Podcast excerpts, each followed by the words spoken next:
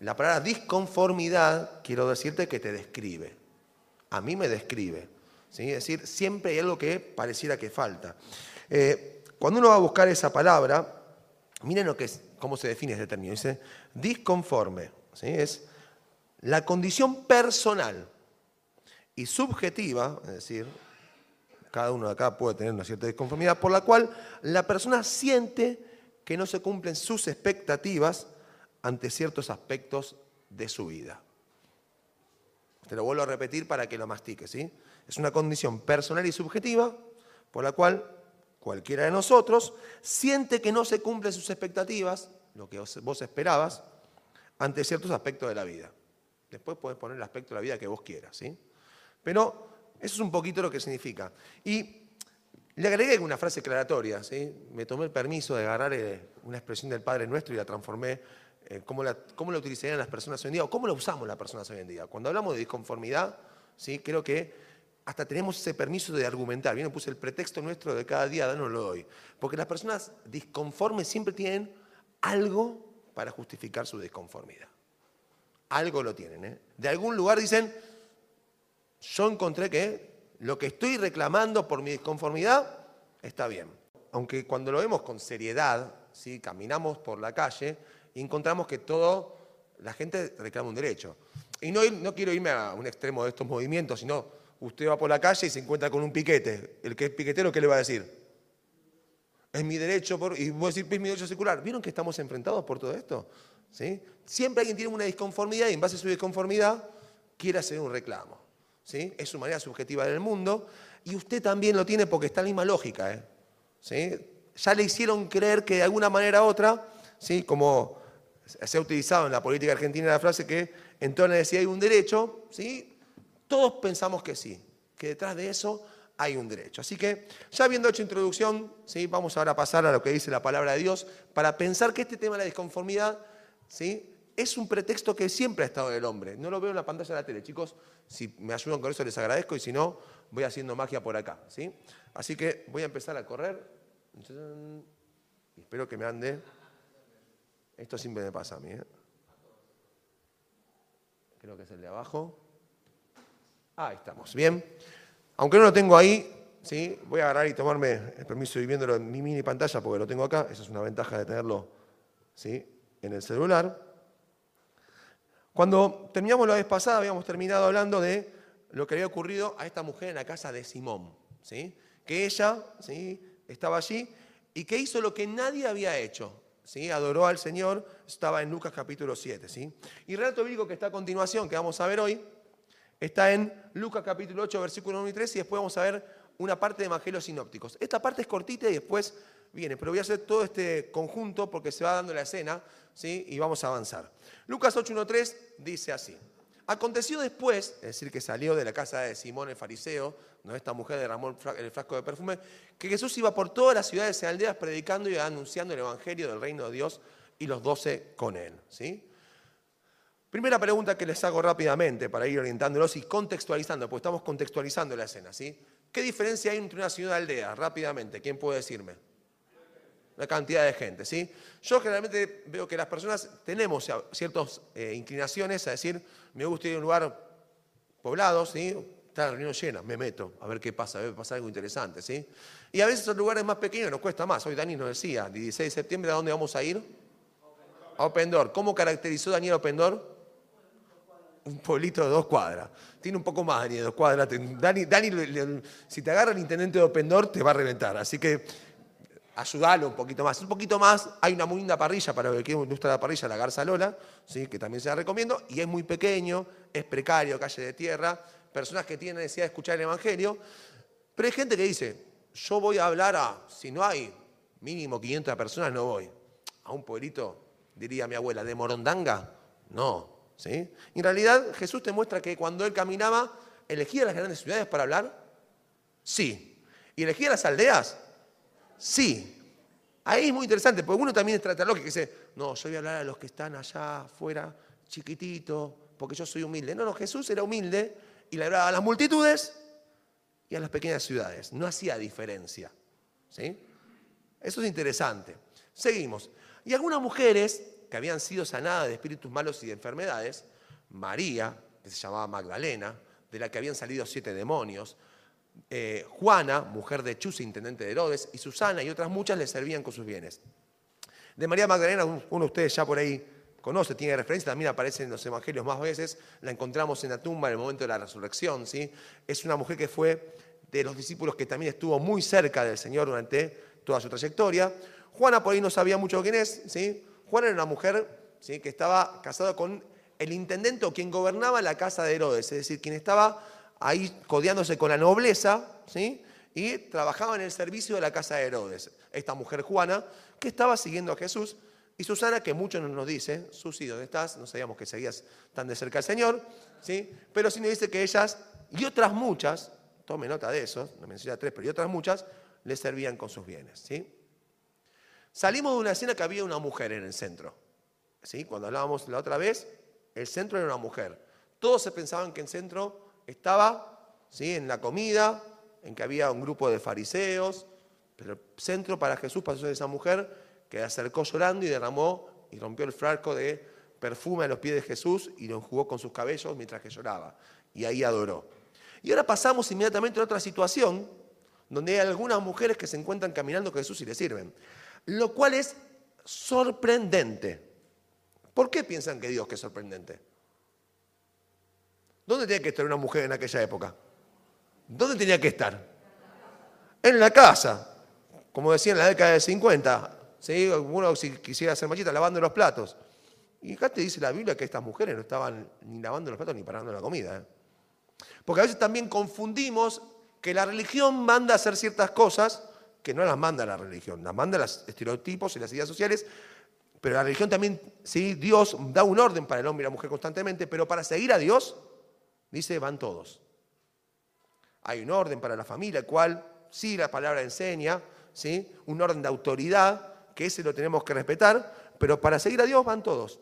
Y no encontramos a las mujeres que no están ahí, están ahí siguiendo a Jesús. Y eso es realmente interesantísimo. Porque quienes se convertían en discípulos en la antigüedad, ¿quiénes eran solamente? Los hombres. Y acá Jesús, ¿qué te está diciendo? Que las mujeres también son discípulos. ¿sí? Eran discípulas, le seguían. Y además de seguirles, le servían con sus bienes. ¿Mm? Interesante. ¿Alguien sigue pensando que Dios no considera a las mujeres? Yo quiero decírselo, porque me encuentro con gente que habla que no, ¿sí? en la tal fe, tal... Miren, yo me encuentro a mujeres que siguen a Jesús y le sirven. Y esto no lo dice ninguna confesión de fe, dice la palabra de Dios. Ninguna religión lo dice, lo dice Dios. Después, en cuanto a las formas y costumbres que las personas implementamos, son distintas. Pero sí nos muestra Dios mujeres cerca de Jesús sirviéndole. No fueron de los doce apóstoles porque no les tocó esa responsabilidad y también tenemos que entenderlo porque la palabra así lo muestra, pero estaban allí cerca siguiéndole. ¿Sí? Así que yo los invito a que el mundo de hoy, las disconformidades de hoy, no les lleve a trastocar lo que dice la Biblia. Ni para un lado, ni para el otro. ¿Sí? Porque generalmente las personas tienden a hacer esto. O inclinamos la balanza para un lado o para otro, sino para ver lo que dice Dios. ¿Sí? que es lo mejor que podemos hacer. Después las menciona a estas chicas, ¿sí? María, la cual entendemos que fue una mujer que tuvo una vida bastante complicada. Y después aparece Juana, que tuvo una vida un poco mejor, podemos entender, repito, estando en la, en la casa de Herodes, sirviendo, estaba codo a codo con la realeza, ¿sí? y las otras muchas. ¿Qué es lo que tenían en común estas mujeres? Yo puedo decir primero eran mujeres, ¿sí? pero había cosas que las diferenciaban ampliamente, porque no tenían el mismo estrato social, el mismo lugar sí, de recorrido, pero algo tenían en común. ¿Cómo? Seguían a Cristo. ¿sí? Y yo quiero también plantear este esquema acá, porque ¿qué es lo que hace que nosotros nos reunamos? Que todos tenemos la misma clase social, que tenemos un mismo tipo de trabajo, que tenemos un mismo tipo de proyecto. No, la iglesia ¿sí? se reúne bajo un solo paradigma, el mismo de estas mujeres. Cristo. Su palabra y su autoridad. El otro día hablaba con una de mis hijas que me hablaba, estábamos charlando y me decía, dame argumentos para tal cosa, algún argumento ético, moral, y digo, mira, a veces los argumentos éticos y morales hoy en día se caen, pero la autoridad de Cristo está por encima de todo. Donde la moral y la ética no alcanza y la sabiduría humana realmente puede decir una barrabasada, la autoridad de Cristo es la regla. Y para la iglesia de Cristo y para tu vida y para mi vida, si somos hijos de Dios, la autoridad de Cristo basta, seguirlo a Él y escuchar su voz. Y no dejar ninguna interpretación libre al azar para querer entender sí, la vida. Porque eso es lo que reunía a estas mujeres tan diferentes, lo que reunía a los discípulos de Cristo, a cada uno de los seguidores, y lo que también nos tiene que reunir a nosotros hoy en día. Y otra cosa que los reunía era un propósito común, le servían. Y eso también tiene que ser otro de los puntos que tenemos que decir. ¿sí? A nosotros como congregación, iglesia en Patricios, nos reúne Cristo. No algunas ideas, no, Cristo. Y lo que Él enseña en su palabra. Y número dos, el servirle a Él. Porque para eso estamos, es nuestro propósito de la vida. Tenemos ese honor y privilegio. Y estas mujeres no querían perdérselo. ¿Qué ocurrió a continuación? Y acá sí nos metemos en el corazón después de esta breve introducción del pasaje de hoy. ¿sí? Este pasaje estaría en lo que llamamos en la figura de los evangelios sinópticos. Son tres porciones que se cuentan, no las vamos a leer las tres completas, yo lo que voy a hacer es como ir combinando los pasajes. Usted después en casa puede tomarse el tiempo de leer Marcos, Mateo y Lucas y ver y hacer todas las comparaciones que quiera, pero yo ya hice esa parte del estudio para que no demore tiempo, eso lo hace usted en la semana en casa, ¿sí? Así que este es el relato que vamos a ver. Y va a empezar así, vamos a empezar con Marcos 3.19 y dice así, versículo 19, y vinieron a casa, después de ir caminando, de salir de casa de Simón, de que estas mujeres estén ahí, de darnos este marco de quiénes siguen a Jesús, con qué propósito, ¿sí? Y vinieron a casa y se agolpó de nuevo la gente, de modo que ellos ni aún podían comer pan. Cuando lo oyeron los suyos, ¿sí? vinieron para aprenderle porque decían está fuera de sí. De esto se va a hablar más adelante en otra porción que también lo grafica sí, los evangelios, pero nos está contando ¿sí? que dónde estaban si vinieron a casa. ¿Cuál era el domicilio de Jesús? Que yo lo dije hace tiempo atrás. ¿Domicilio de Jesús dónde llegaba la, boleta de agua a Jesucristo? ¿A dónde le llevaba la boleta de agua a Jesucristo? Capernaum, muy bien. Vinieron a casa, es decir, estaban en Capernaum. Después de este recorrido, fueron a Capernaum. Jesús decidió, aunque nació en Nazaret, vivió en Egipto, volvió a Nazaret, ¿sí?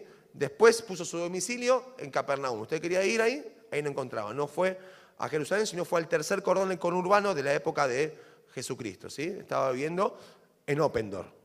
Así que no se pierda el 16 de septiembre de Opendor, porque Jesús viviría en Opendor, para que se lo imagine usted. ¿sí? No estaría ni en santos lugares. ¿Sí? Galilea sería nuestro Opendor. Así que allí estaba Jesús y la gente se agolpaba ahí. Me gusta porque dice de nuevo. ¿Qué quiere decir de nuevo? Que realmente siempre Jesús llegaba a casa era un lío. ¿sí? Y también te enseña de que Jesús no necesitaba un templo o una plataforma para predicar. Nunca necesitó. Puede haberlo usado, pero no era su mayor e-, elemento. Y siempre también una cosa que se los digo y se los voy a decir, inviten a personas a comer a casa. Siempre recuerdo lo que hacía un hermano en Cristo, don José Sicone. ¿Saben lo que hacía don José Sicone? Siempre tenía la reunión en la mañana en Villarreal. Al mediodía invitaba a comer a un empleado, un compañero de trabajo de la fábrica, a su casa.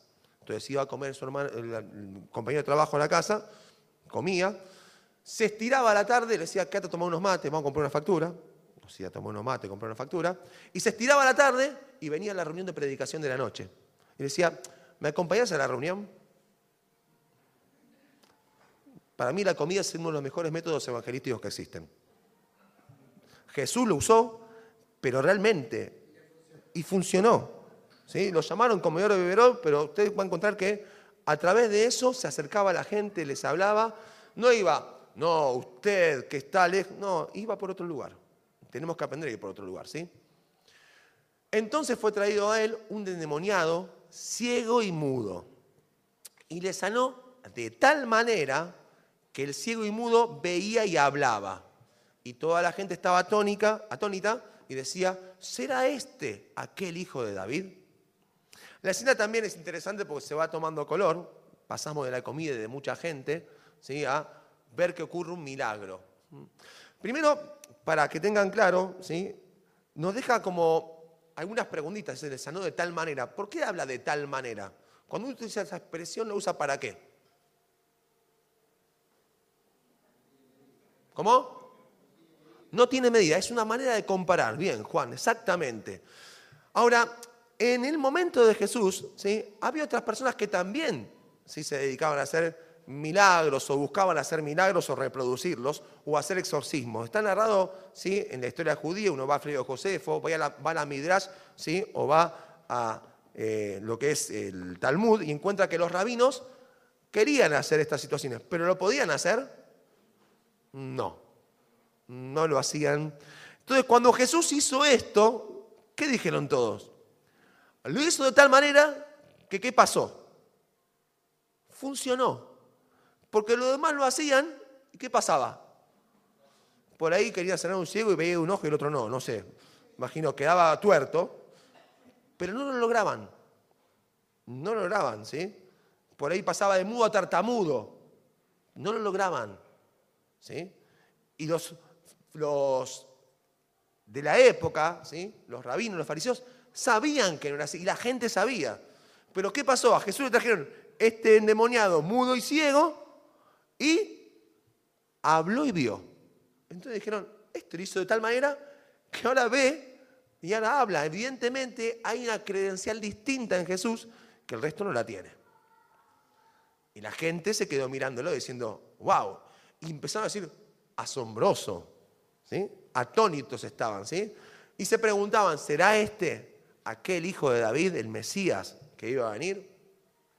La manera en la cual Jesús hace las cosas no tiene comparación. Y eso yo quiero que ya cada uno de nosotros vayamos llevándolo. Creas en Dios o no creas en Dios. Y también digo creas en Dios, porque a veces los creyentes dudamos de la manera en que Dios hace las cosas. Para los que no son creyentes les queremos contar. Si usted no cree en Jesucristo, miren que los creyentes somos tal cual de usted. Vivimos luchas de fe, estamos en problemas y a veces dudamos de cómo Dios hace las cosas. Y por ahí usted también duda, así que estamos en ese plano igual. Pero queremos que todos los que estamos acá, incluido el que está hablando, sepamos que la manera en la cual Jesús hace las cosas no tiene comparación. Y cuando alguien lo comprueba, dice, ah, no, esto es asombroso. La cosa es que a veces nosotros queremos poner nuestra cuota, de actividad, de moralismo, de ética, de conocimiento, y decir, no, Dios, me declaro insuficiente, en esto no puedo, quiero que vos hagas las cosas bien. Y después te das cuenta diciendo, wow, y decís, estoy atónico, asombrado. No es, será este que dijo, este es el Mesías, termina diciendo, este es Jesús, es el Hijo de Dios. Me quedo asombrado, porque las maneras en las cuales Él hace las cosas no tiene comparación con nada. Y dice, toda la gente estaba tónica. Me encanta porque la expresión es alucinaba de la admiración. ¿Sí? Esa es la expresión correcta. Voy a decir algo y no estoy haciendo una apología de ninguna cuestión, ¿sí? Pero es como que si hubieran tomado alguna pastilla que le da alucinación de la admiración. Para que ustedes se imaginan, ¿sí? Estaban drogados de la admiración con Jesús. Estaban les había explotado la cabeza, vieron algo que nunca vieron. Y eso es lo que genera cuando alguien conoce y ve obrar a Dios. Yo quiero decirles, más de una vez lo vi orar y el asombro me supera a todo lo que me pueda asombrar. No hay comparación cuando Dios hace las cosas. No hay explicación, no hay lógica, no hay argumentación. Decir solamente, wow. Y te quedan preguntas, ¿Qué fue lo que pasó en ese momento. ¿Qué otra cosa puede pasar cuando alguien llama mucho la atención como Jesucristo? Y acá voy a frenar un segundito. Si alguien llama la atención, destaca, ¿qué es lo que tendemos a hacer las personas cuando alguien destaca? Algunos se admiran. ¿Y el resto qué hace? ¿Cómo? Ay, ¿cómo sabías que iba a decir eso? ¿Lo leíste? Ah, muy bien, ¿sí? Exactamente, tenían envidia. Eso es lo que tenían, envidia. Hubo un grupo que dijo, wow, y otro grupo dijo, no, esto no puede ser. Si yo tengo el monopolio de los milagros, si yo tengo el monopolio de la religión, yo tengo el monopolio de lo que Dios dice, no, Dios tiene el monopolio de lo que Dios dice. Es su monopolio. Él. Entonces, Él, ¿sí? Dice las cosas como Él, lo demás no. Porque la religión muchas veces te ha tomado el derecho de tomar si ese monopolio. Cuando en realidad cualquier persona que busca a Dios tiene que andar con temor, y más cuando era su palabra. Tener temor de que está dando un mensaje que no es mío propio. ¿De quién es? El del Señor. Y tengo que tener ese temor de decir lo que voy a decir acá. A mí me encanta siempre, no hablo de que esto sea una cuestión que, se respete si no forma parte de la liturgia, pero acá Pablo lo puede decir que ha estado muchas veces, cuando se lee una porción de la Biblia en la Iglesia Católica, ¿qué se dice después? ¿Qué? Es palabra de Dios, se dice. Como se quiere dar esta cuestión de, ojo, no lo dijo el que habló ahí. En la liturgia católica se termina en una porción bíblica y se dice, ojo, esto es palabra de Dios. ¿sí? No es mi opinión, no es lo que yo pienso, no es mi monopolio. Esto, después que se haga monopolio, es otra cosa, porque después las personas tienden igual, aún usando una frase, lo pueden llegar a hacer. Pero se quiere recuperar eso, decir, esto no es mío, esto es de Él. ¿Sí? ¿Y qué pasa? Cuando nos encontramos que Dios dice, esto es mío, ¿sí? genera movimiento. En estas personas de ahí, Jesús le generó envidia. Miren lo que dice Miguel C. de Unamuno, ¿sí? un escritor y tiene otro apellido más, pero no lo puse porque es muy gracioso. Se llama Miguel de Unamuno y Jugo. ¿sí? El segundo apellido que tiene, yo no sé por qué, pero quedó así y queda mejor para la historia de la humanidad, que queda con este apellido. Escritor y filósofo, contextualizarnos. ¿sí? ¿Quiénes eran los escribas y fariseos? Los religiosos de la época. Yo siempre digo que nadie se ofenda, ¿eh? Y más los nuevos. ¿Quiénes son nuevos hoy acá? Lo que lo voy a decir no quiero que ninguno se ofenda, ¿sí? Pero todas las personas religiosas tenemos una cuota de fariseísmo. Tenemos ese fariseo que estamos diciéndole, quédate ahí, no salgas, ¿por qué te sale? ¿Sí? Así que hay que tener cuidado porque es algo que puede salir ¿sí? más fácilmente de un religioso que de un no religioso. Escucharon bien, ¿eh? El fariseo que todos llevan adentro sale más fácilmente de un religioso antes que una persona que no cree en Dios. Porque esa persona no tiene ese paradigma en sí.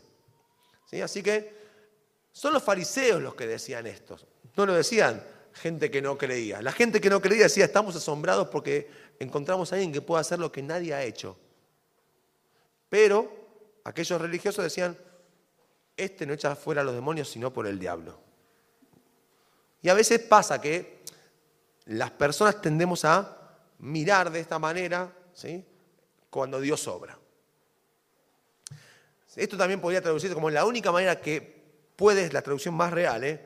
puede este tipo hacer esto es porque es un hijo del diablo. ¿sí? Sería la expresión más criolla que le están diciendo ahí. Por eso hay que tener cuidado con la envidia, porque la envidia trastorna la forma de pensar. Es muy silenciosa la envidia. ¿eh? Generalmente es muy difícil darse cuenta que alguien tiene envidia porque es como lo que ven ahí. ¿Vieron que hay dos personas? ¿Qué es lo que mostramos todos? La sonrisita, pero la envidia es como algo que sale por detrás, ¿sí? Que no está contento. Es así la envidia. ¿eh? Y la envidia cuando va creciendo trastorna la forma de pensar. La religión de la época tenía trastornada la forma de pensar. Estaban pensando mal.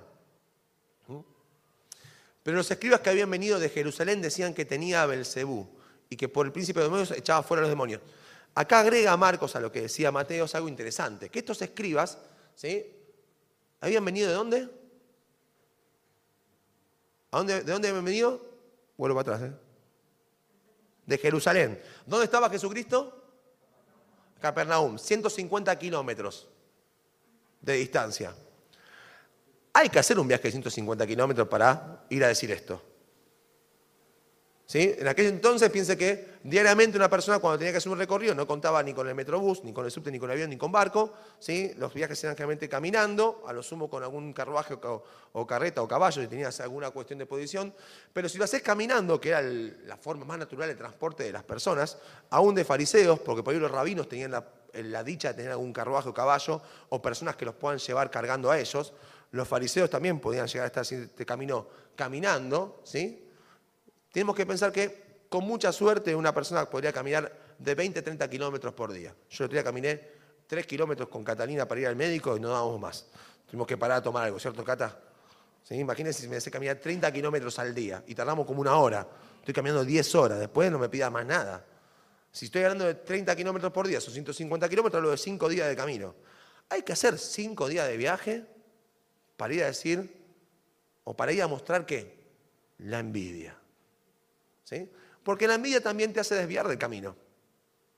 En vez de fijarte en lo que vos tenés que atender en particular, la envidia te hace atender otras cosas que no tenés que atender. Y terminás desviando tu corazón. Estos hombres se desviaron. El propósito de su vida no era ese, era guiar a las personas a Dios, eran los religiosos de la época. Y lo que están haciendo es confrontando justamente al Hijo de Dios, a Dios hecho carne. Miren qué interesante lo que puede producir la envidia, tan silenciosa pero tan poderosa. Jesús va a responder y va a dar tres argumentos. Sabiendo Jesús los pensamientos de ellos, le dijo, todo reino dividido contra sí mismo es asolado y toda ciudad o casa dividida contra sí misma no permanecerá. Y si Satanás echa fuera a Satanás, contra sí mismo está dividido. ¿Cómo pues permanecerá su reino? Jesús empieza con argumentos muy interesantes. ¿sí? Y el primer argumento le dice, la división interior es, el primer paso para la caída. Entonces, si yo soy el diablo y estoy echando fuera un demonio, estoy destruyendo mi empresa, ¿no es cierto? Así que le dicen, entiendan que su juicio está equivocado, muchachos. ¿sí? Su argumento ya se cayó, porque justamente estoy ¿sí? tirando abajo el negocio del contrincante, del diablo. Ahora, solamente para tenerlo presente, ¿sí? Y para que vean este, porque de esta frase uno puede pensar solamente sobre nuestra vida, ya corriendo el diablo. Pero también, ¿sí? Nuestras vidas o nuestros matrimonios cuando están ¿sí? divididos, ¿permanecen? Procuremos guardar la unidad, ¿sí? Procuremos guardar la unidad. Miren lo que dice Efesios 4, solamente leo lo que está en rojo, solícitos en guardar la unidad del Espíritu el vínculo de paz. Hay cosas que solamente hay que cuidarlas, no hay que construirlas, hay que cuidarlas, ¿sí? Ya Dios te da eso, cuídalo, guarda la unidad. O por ejemplo, ¿qué ocurre si una congregación está dividida? ¿Qué va a ocurrir? ¿Va a permanecer o no? No va a permanecer, pero ojo, ¿eh? es distinto que la iglesia, la iglesia sí permanece. Porque la congregación no es siempre el fiel reflejo de la iglesia. ¿eh? Pero la iglesia va a permanecer porque Jesús mismo dijo, ni las puertas del Hades prevalecerán contra ella. La iglesia de Cristo no la puede frenar nada.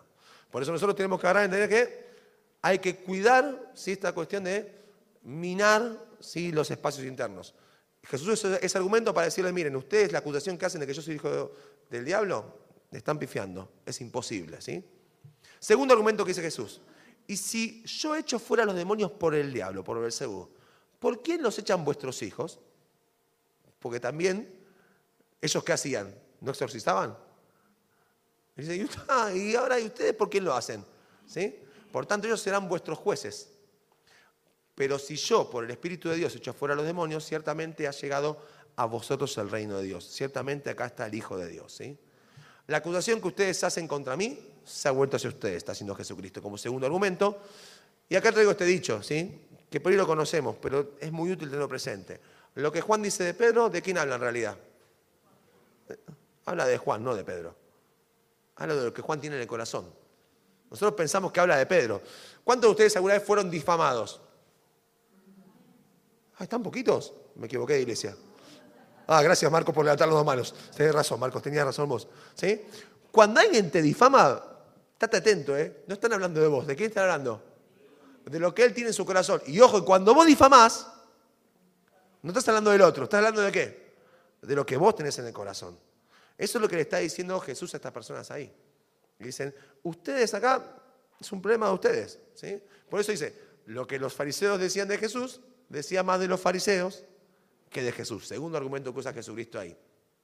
Miren lo que dice la traducción de de Santiago 1.26. Si alguien se cree muy santo y no cuida sus palabras, se engaña a sí mismo y de nada le sirve tanta religiosidad. Es que las personas disconformes son excelentes hablando mucho. ¿Sí? Y a veces, de tanto hablar, pecan mucho. ¿Sí? Encima dice, muy santo y no cuida sus palabras, a sí mismo se engaña, no engaña a nadie más. ¿sí? Y de nada le sirve esa santidad que alega tener. Y el tercer argumento, porque ¿cómo puede alguno entrar en la casa del hombre fuerte y saquear sus bienes si primero no le ata? y entonces podrá, sacar saquear su casa. Lo que está diciendo Jesús es que para dominar el territorio, primero que hay que hacer, dominar al enemigo. Entonces, para dejar libre a ese hombre que era, ¿sí? que estaba sufriendo por ese demonio, lo que primero tengo que hacer es dominar al enemigo, ¿sí? Y eso es lo que hizo. Jesús dominó al enemigo. En esta situación, pero también lo hizo para siempre. ¿Sí? Dice el libro de Hebreos 2, 14, 15. Así que por cuanto los hijos participaron de carne y sangre, Él, Jesús, también participó de lo mismo, para destruir por medio de la muerte, esto es, al diablo, y librar a todos, sí, por medio de la muerte, y librar a todos los que por el temor de la muerte estaban durante toda la vida sujetos a servidumbre. La mayor victoria que Jesús hizo sobre el diablo la hizo en la cruz del Calvario. Es la que te da la posibilidad de vos tener una relación con Dios hoy por medio de Jesucristo, ¿sí? por la fe en Él, con Dios el Padre. Él triunfó. Ganó el territorio porque triunfó sobre el enemigo. ¿Sí? No iba a tener dominio sobre el territorio hasta que no había triunfado sobre el enemigo. Bueno, Jesús triunfó sobre el diablo y sobre el imperio del diablo y sobre la muerte. Por eso aquellos que creen en Jesús son ellos hijos de Dios y tienen la promesa de la vida eterna. Así que, wow, qué espectacular, qué asombro el que tenemos que tener hoy. Y terminamos con las conclusiones. Jesús entonces dice, y esto para que cada uno de nosotros empecemos a volar. El que no es conmigo, contra mí es. Y el que conmigo no recoge, desparrama. No es imposible, es imposible ser neutral. Cuando cada uno de nosotros se enfrenta a la palabra de Dios, se da cuenta que no hay grises con Dios. No los hay. O le seguís o no le seguís. O cerrar la boca o te asombras, o abrir la boca y hablas de más y pecas. O decís, gracias a Dios ¿sí? por lo que hoy me has dado, o estás diciendo, no me alcanza nada, Siempre me falta algo. Dios lo bendice más al hermano que a mí. Mirá cómo ayuda a los malos y son los que somos los que nos esforzamos. No me ayuda. Disconformidad. Martin Luther King decía, no me preocupa el grito de los violentos, de los corruptos, de los honestos, de los sin ética. Lo que más me preocupa es el silencio de los buenos. Por eso no hay una cuestión de que alcanza con cerrar la boca, no, no hay que empezar a asombrarse con Dios. A decir, qué bueno Dios lo que me diste hoy. Hoy hablaba con uno de ustedes que me contaba una situación complicada. No voy a decir el nombre, pero si alguno me voy a hablar, a decir, ah, voy a adivinar con quién habló. El que hablé ya sabe que hablé, con él, voy a decir su nombre. Dice, otra vez me quedé sin trabajo, me dijo. ¿Sí? Tiene otro trabajo más, pero se quedó sin el trabajo que era como central. ¿Sí? Pero lo importante que me decía después, pero no nos falta nada. Obviamente que me manifestaba que estaba enojado, molesto porque ese trabajo otra vez después de un año, pero tengo que agradecer que no me falta nada. ¿sí? Asombro. Empezar a mirar las cosas con los ojos de Dios. Tengo que decir, soy un privilegiado, no me falta nada. Aún sin trabajo. Porque el que tiene trabajo, si le falta algo, está administrando malas cosas. Pero el que no tiene trabajo y no le falta nada, qué bueno que es Dios. Debo preguntarme a menudo, ¿qué es lo que está haciendo Jesús? Porque el que es conmigo no solamente cansa con ser un espectador. Si Jesús hace esto, yo tengo que ponerme de ese lado. Tengo que sumarme el plan de Dios. La segunda conclusión es, de cierto os digo que todos los pecados serán perdonados a los hijos de los hombres. Y las blasfemias, cualesquiera que sean. Pero cualquiera que blasfeme en contra del Espíritu Santo no tiene jamás perdón, sino que es reo de juicio eterno, porque ellos habían dicho, tiene espíritu inmundo. Porción que no voy a detallar en mucho, aunque después si alguno quiere hablar podemos conversarlo, ¿sí? ¿Qué es lo que los llevó a pensar y a decir lo que dijeron acá los fariseos? ¿Sí? Esto lo llevó a la envidia. Dijeron tal aberración, llamaron a lo bueno malo, ¿por qué? Porque realmente la envidia los cegó. ¿Qué es la envidia? Es una mezcla de tristeza y enojo. Si la tristeza y el enojo está entrando a tu corazón, cuidado, pedir a Dios que lo saque. Porque esto empieza a crecer, ¿sí? Y realmente, sin querer decir nadie que esté pasando una enfermedad, pero es peor que algunas enfermedades terminales, ¿sí? Es peor. ¿Qué querían los fariseos? Sí, que tenía Jesús. Quería justamente la fama de Jesús. Y la envidia nos hace perder los sentidos. En vez de poder decir, tengo a Dios delante y lo que Él me trae a dar y poder disfrutar y asombrarme con Él, no, yo quiero lo que Él tiene. La envidia le hizo perder los sentidos.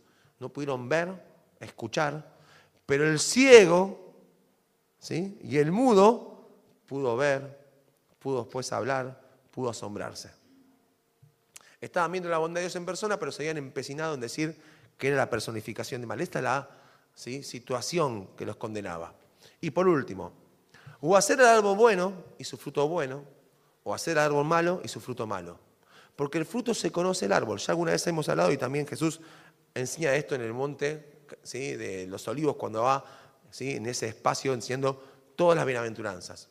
Generación de víboras. ¿Cómo podéis hablar lo bueno siendo malos?